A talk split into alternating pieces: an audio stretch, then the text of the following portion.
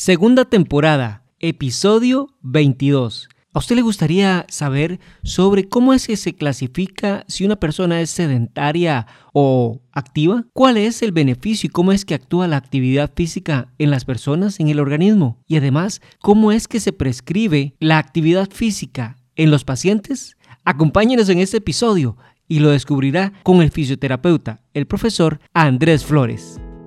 Esto es Experiencia en Farmacia Podcast, un espacio hecho para que logre crecimiento profesional. Si es un nuevo farmacéutico, estudiante, trabaja en el mundo de la farmacia o si quiere adquirir nuevos conocimientos, este podcast es para usted. En la experiencia de los farmacéuticos, usted encontrará ideas y herramientas que podrá aplicar en su diario desempeño laboral. El doctor Marcelo Rapso y el doctor Jairo Cibaja, egresados de la Universidad de Costa Rica, son los farmacéuticos que le dan vida a este proyecto. Acompáñenos y crezcamos juntos en cada episodio. Hola, hola colegas. Estamos súper alegres de iniciar esta segunda temporada del podcast. Desde ya les agradecemos su compañía. Para esta temporada tenemos contenido muy valioso. No solo nos acompañarán farmacéuticos, sino que también nos compartirán su conocimiento diferentes profesionales que nos ayudarán a crecer en varias áreas que tengan que ver con la farmacia. Hoy en particular nos acompaña Andrés Flores Sancho. Él es licenciado en fisioterapia, especialista en medicina alternativa y acupuntura FENLA, especialista en rehabilitación cardíaca y pulmonar máster en neuroeducación y educación física, máster en educación con énfasis en pedagogía universitaria. Qué placer, profe Andrés, que nos acompañe en este primer episodio de la segunda temporada del podcast. Buenas, buenas, muy agradecido primero que todo eh, un placer compartir con todos ustedes, con las personas que nos van a oír, con usted también Jairo, es un placer poder compartir un poquito de conocimiento que es una de las cosas más importantes que hay.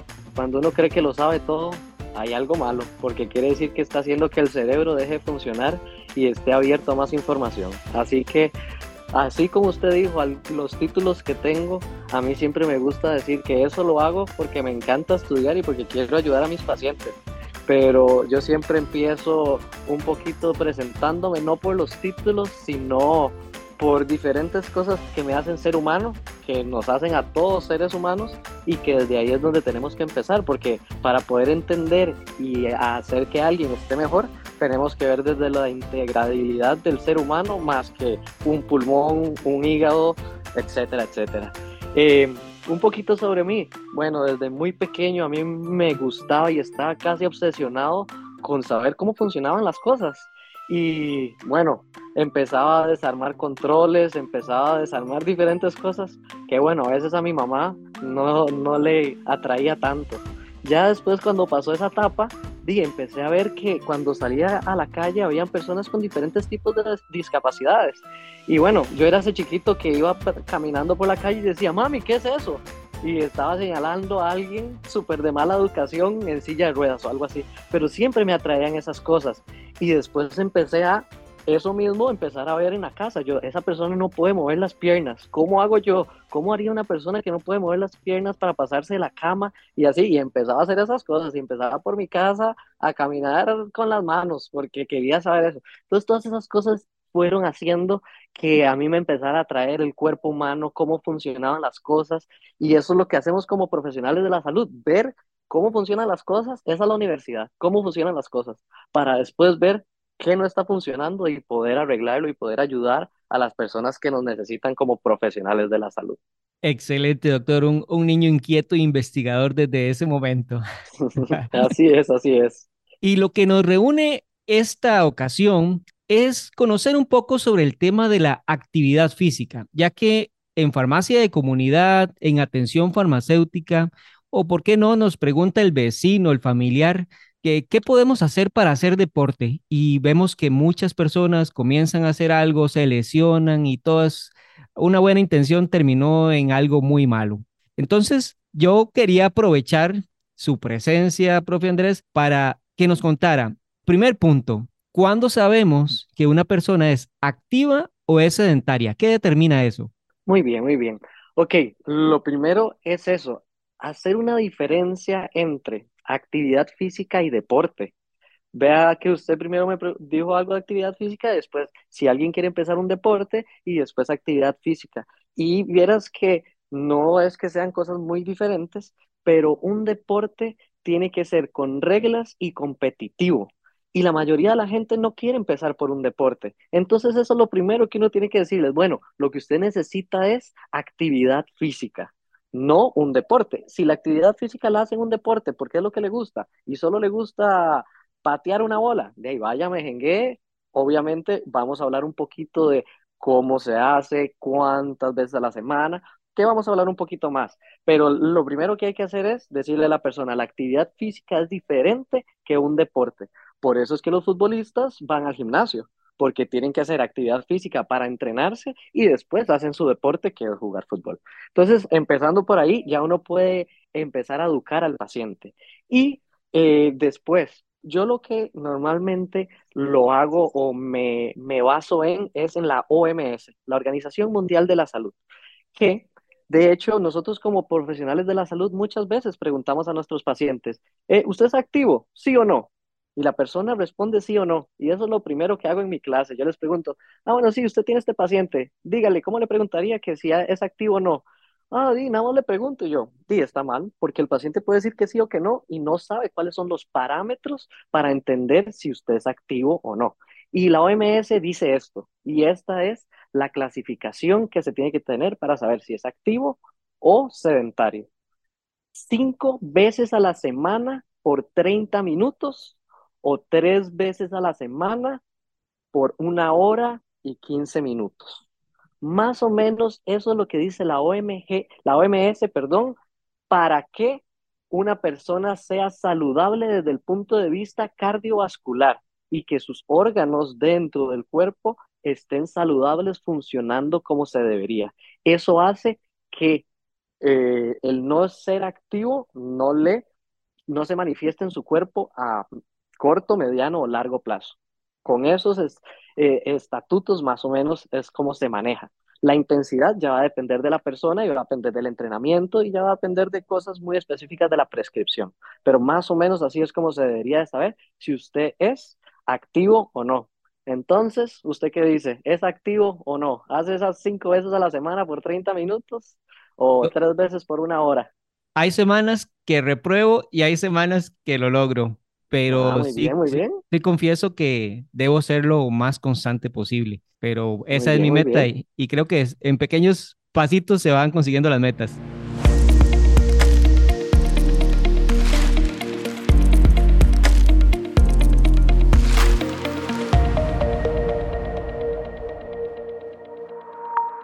Y eso es algo muy importante que le tenemos que decir a los pacientes, que tengan metas, número uno, reales y metas concisas, porque muy rápido le voy a dar un ejemplo. Cuando las personas dicen en fin de año, hey, vieras que tengo como nuevo objetivo del año hacer ejercicio, la típica, ¿verdad?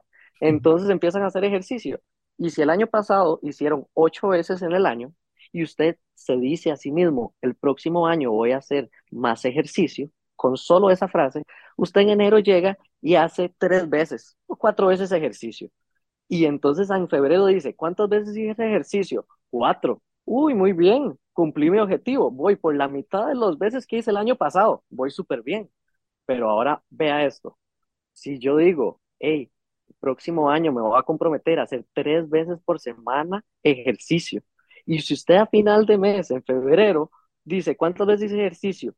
Y dice las mismas cuatro, sabe que no hizo lo que tenía que hacer. Entonces vea con solo ponerse en la cabeza un objetivo no tan específico, ya podemos engañarnos a nosotros mismos. El cerebro se justificó, dice, ya hice cuatro, hice la mitad del año pasado, estoy súper bien, lo cual no es cierto, pero sí es cierto que hizo más que el año pasado, pero no está bien desde el punto de vista de salud. Entonces, esas pequeñas cositas hay que decirle a nuestros pacientes para que ellos realmente no se mientan, que como seres humanos pasamos haciendo eso, para no sentirnos mal con nosotros mismos.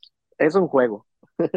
Definitivamente este tema de las metas que sean reales, medibles y que puedan accesibles. Ahí empieza todo. Y, Profe Andrés, hablemos, hablamos de, de actividad física, todo lo que trae bueno, pero realmente, ¿cómo es que actúa la actividad física en nuestro cuerpo? ¿Qué, qué es lo que le hace tan bien? ¿Qué es lo que pasa en los órganos, en el oxígeno? En, que le recomendamos tanto al que tiene sobrepeso o, o, al paciente que llega a la farmacia con enfermedades como hipertensión, diabetes, donde el ejercicio es parte del tratamiento. ¿Qué es eso para entender cómo es que actúa el tema del ejercicio? Bueno, lo, imagínese que esta explicación, que es algo que yo tengo que dar de vez en cuando, la empiezo en la prehistoria. Así de importante ha sido el ejercicio en nuestra vida. Nuestra evolución del ser humano en las últimas décadas ha sido espectacular. La, la tecnología ha hecho que nosotros tengamos una refri y tengamos todo lo que antes cazábamos en la refri esperándonos para nada más llegar y ponerlo a cocinar. Entonces, ¿qué es lo que ha pasado? Tenemos una vida muy fácil y muy sedentaria si no nos quisiéramos mover porque todo lo que tenemos lo tenemos al alcance, lo que necesitamos. Pero nuestro cerebro no pudo evolucionar a la misma velocidad que la tecnología porque va demasiado rápido. Nosotros llevamos millones de años evolucionando en lo que somos ahorita y la tecnología en 100 años cambió la historia del ser humano y del mundo. Pero nuestro cerebro no pudo evolucionar así. Entonces, esta es la parte interesante. Y la pregunta más bien es la que le hago a los pacientes y se la voy a hacer a usted.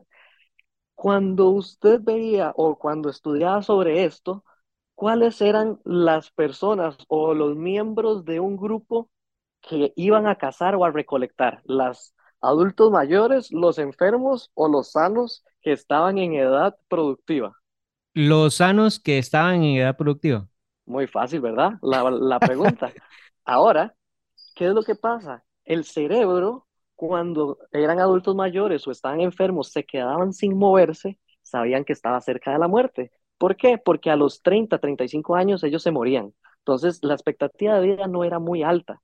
Entonces, el cerebro sabía que cuando se empezaba a quedar sin moverse, era que se iba a morir. Y por eso, cuando la gente está sedentaria, tiene más enfermedades, porque es más fácil que le dé. El cerebro empieza a dejar de proteger nuestro cuerpo porque no nos estamos moviendo. Hay una frase lindísima que decían nuestras abuelas, lo que no sirve se apelota. Exactamente pasa con nuestro cuerpo. Lo que no sirve se va pelotando, deja de funcionar y si es alguno de nuestros órganos, imagínense, empieza a fallar un riñón, empieza a fallar el estómago, empieza a fallar el cerebro, empecemos a tener Alzheimer, todas estas cosas que pueden ser prevenidas por el ejercicio. ¿Por qué? Ahora sí, fisiológicamente, ¿qué pasa en el cuerpo cuando uno hace ejercicio? Bueno, nada más así, ejemplos súper rápidos.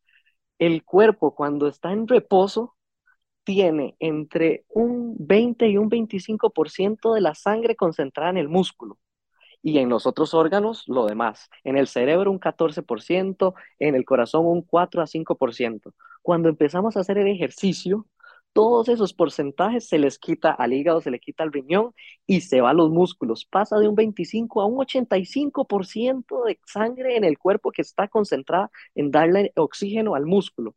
Entonces, ¿qué es lo que pasa? Todo lo demás tiene que trabajar de una forma menos fuerte, porque no hay la suficiente sangre. Se activa todo, cuando dejamos de hacer ejercicio se vuelve la sangre a esos lugares y el cerebro dice, ok, le voy a pasar al hígado, le voy a pasar a los riñones y se da cuenta que todo está funcionando bien.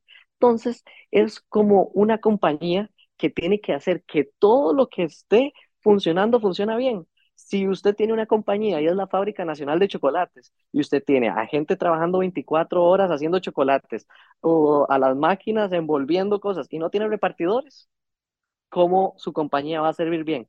Por eso todo nuestro cuerpo necesita eso, necesita el movimiento, porque también el cerebro, al entender que se está moviendo y está haciendo ejercicio, empieza a liberar neurotransmisores de placer.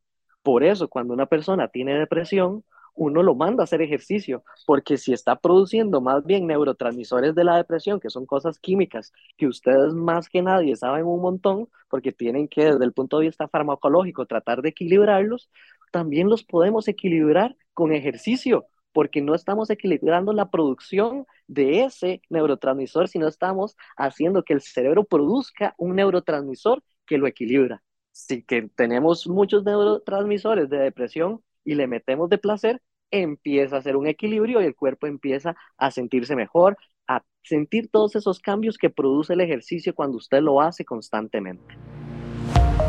Experiencia en Farmacia Podcast.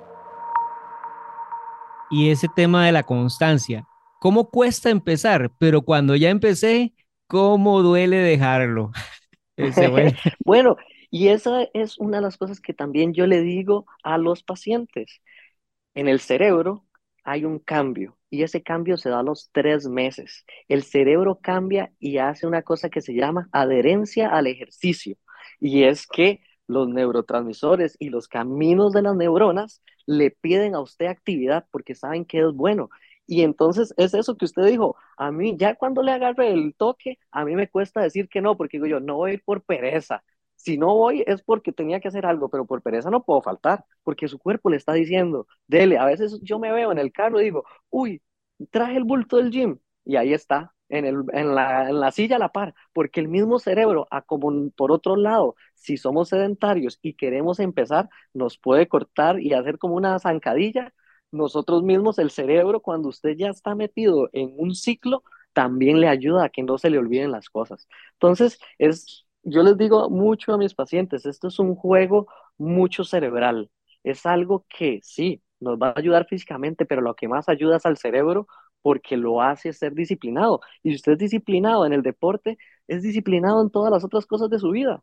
Y puede empezar a mejorar no solo que tenga un mejor físico, que tenga una mejor apariencia, que esté mejor psicológicamente, sino en su trabajo puede ser más efectivo ya hay investigaciones y de hecho yo trabajo, por eso puse ese ejemplo, en la Fábrica Nacional de Chocolates y ahí yo tengo programas de ejercicio, yo subo a mi canal de YouTube una, eh, una, un programa de ejercicios para diferentes niveles, pero lo que yo quiero o como lo vendo a una compañía es más producción. Yo le digo, vea, si usted me contrata van a tener más producción, pero lo que yo quiero y como profesional de la salud, yo quiero que más personas estén saludables pero estar saludable quiere decir que usted va a producir más. Entonces, a la compañía desde un punto a otro, lo que más le importa es producir y el dinero, a mí me interesa la salud, pero puedo vendérselo y cambiarle dinero por salud. Qué felicidad para un personal de la salud poder hacer eso. Definitivamente.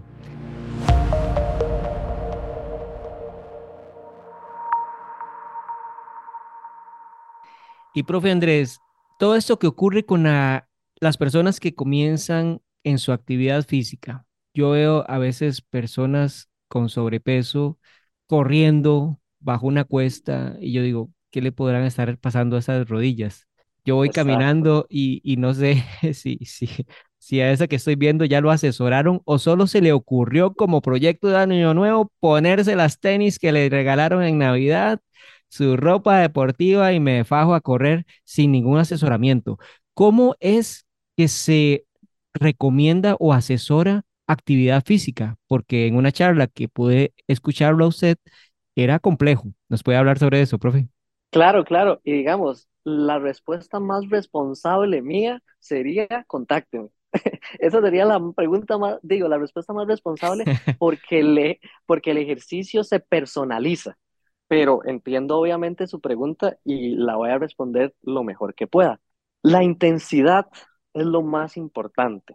Cuánta intensidad usted le ponga al ejercicio es lo importante. Cada deporte y cada actividad física ya más o menos está medido a nivel mundial cuánto esfuerzo hay. Eso se mide en METs. Eso no es algo que ni usted ni nuestros oyentes tienen que saber demasiado. Es, es información general para lo que voy a explicar. Lo que es un MET es una unidad metabólica de cuánto oxígeno usted necesita para la energía que está gastando. Nosotros necesitamos oxígeno para producir energía. Entonces, esos son los METs. La intensidad que uno necesita tener con objetivos específicos, y eso es lo primero. Usted cuando tiene que hacer, cuando va a hacer actividad física, se tiene que tener un objetivo específico. Y con ese objetivo específico, ¿qué tiene que hacer? Un tipo de mediciones. Obviamente, si usted tiene un sobrepeso, si usted está en una obesidad, usted sabe que está en sobrepeso pero no saben qué tipo de obesidad está. Hay tres tipos de obesidad que dependiendo del porcentaje en el que usted está. Entonces, desde ahí ya se necesita un profesional en la salud. Pero bueno, mm, no se necesita ser demasiado especialista para saber cuando una persona tiene sobrepeso. ¿Y qué significa sobrepeso? que tiene más del peso que debería tener, sobrepeso. Y si nos vemos, ese sobrepeso normalmente es de la cadera para arriba.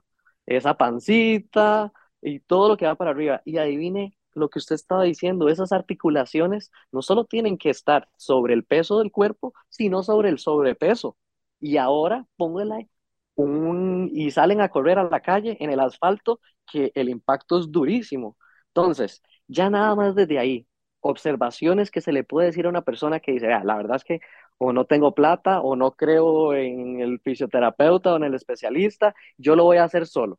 Pero, ¿qué le puedo decir yo a esas personas? Número uno, lo mejor sería que tenga algo que le pueda medir la frecuencia cardíaca, porque así podemos medir la intensidad. Si no, la intensidad solo se puede medir por la persona que está haciendo el ejercicio y es por medio de una escala, que es una escala que usted le pregunta al paciente de 1 a 10, ¿cuán cansado está? O sea, es algo totalmente de percepción del paciente. Y si un paciente es muy orgulloso, no le va a decir usted que está cansado. Pero imagínese un paciente cardiópata que le dio un infarto, que usted tiene que saber que si se está cansando o no, para quitarle o no la intensidad y que él no le diga eso. Yo no puedo tratar a un paciente con una enfermedad así, por eso siempre trato de que tenga algo que le mida la frecuencia cardíaca, porque además es muy fácil a partir de la frecuencia cardíaca hacer mediciones. ¿Por qué? Porque la frecuencia cardíaca máxima es una fórmula súper facilísima, 220 menos la. 220 menos la edad es su 100% teórico. Y la recomendación que yo le doy a los pacientes es empezar caminando entre el 55 y el 70% de su frecuencia cardíaca máxima. Entonces, si lo hacemos así, si yo tengo 31 años, que es mentira, me estoy quitando un poquito, pero digamos por el ejemplo, tengo 31 años, 220 menos mi edad, 189. Entonces, 189 es mi 100%, yo a eso agarro 189 y lo multiplico por punto 7, que significaría el 70%. Eso me va a dar unos 120 por ahí. Estoy haciendo la mata en el aire. Entonces, no me crean tanto y mejor, háganlo ustedes en su calculadora, pónganle un poquito de pausa al podcast, agarren y les va a servir, porque si lo hacen de una vez van a saber cuál es su frecuencia cardíaca máxima. Entonces, lo agarraron, pusieron 220 menos edad, lo multiplicaron por punto 7 y digamos que les dio esos 120. Entonces, ¿qué le digo yo? Trate de mantenerse en un rango de 10, entre 115 y 125. Y ahora le voy a decir algo más. Si usted está entre ese 55 y 70%, el metabolismo de los lípidos va a estar más activado. O sea, no necesariamente usted por estar haciendo una intensidad muy alta, por estarse muriendo, está quemando más lípidos, no, está quemando más carbohidratos.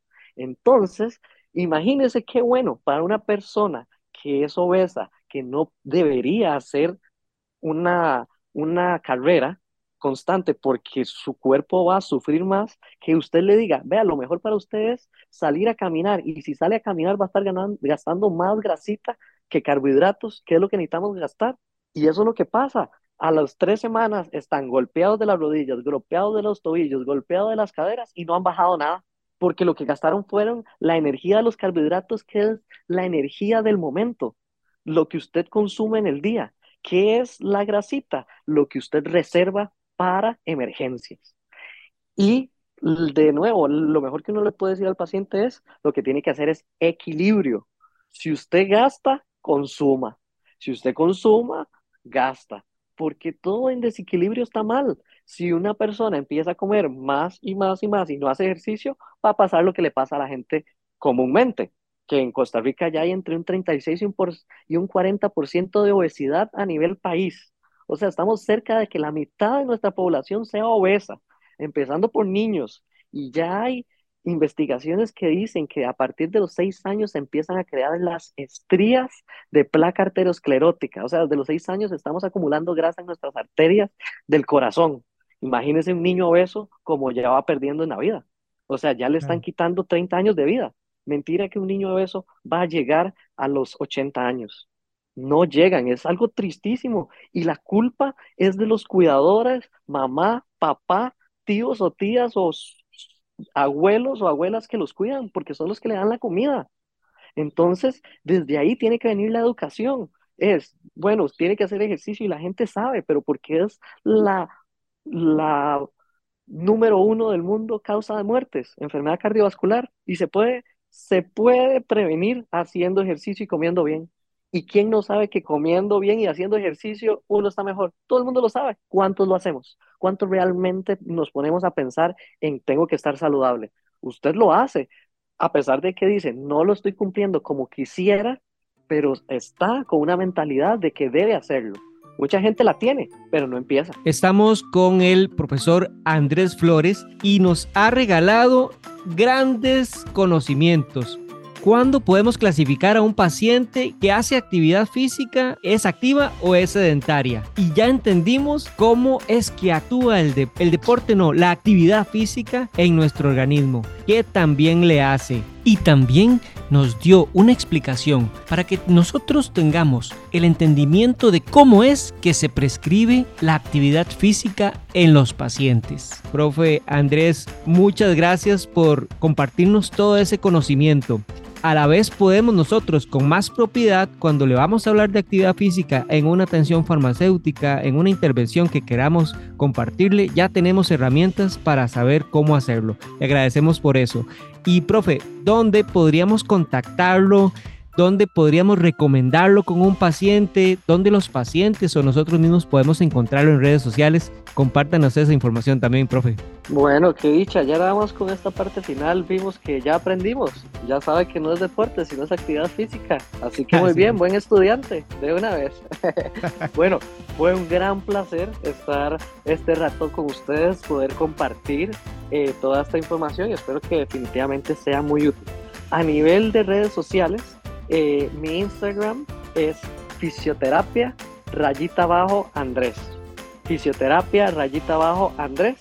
Y mi eh, teléfono para poder contactarme sería 8870-8615. 8870-8615 y ahí, dependiendo del paciente, uno va viendo si lo tiene que mandar a otra parte del grupo interdisciplinario o si uno podría atender. Excelente, profe pues queda la cita abierta para nuestra segunda parte, segundo episodio, conociendo sobre la actividad física con el profesor y máster Andrés Flores. Profe, nos vemos en la próxima cita entonces. Más bien, en vez de vernos, nos escuchamos. y a seguir aprendiendo a un montón. Entre más información tengamos, más podemos ayudar a nosotros mismos y a nuestros pacientes. Un placer como siempre. Hasta luego, profe. Esto es todo lo que tenemos para el día de hoy. Esperemos que el contenido haya sido de utilidad, que le sirva para ser un mejor profesional siempre, donde quiera que usted se encuentre. Deje sus comentarios y contáctenos por medio de Instagram o Facebook. Encuéntrenos como Experiencia en Farmacia. También puede visitarnos en nuestra página www.experienciaenfarmacia.com. Te felicito por dedicar tiempo para ser mejor. Acompáñenos en nuestro próximo episodio.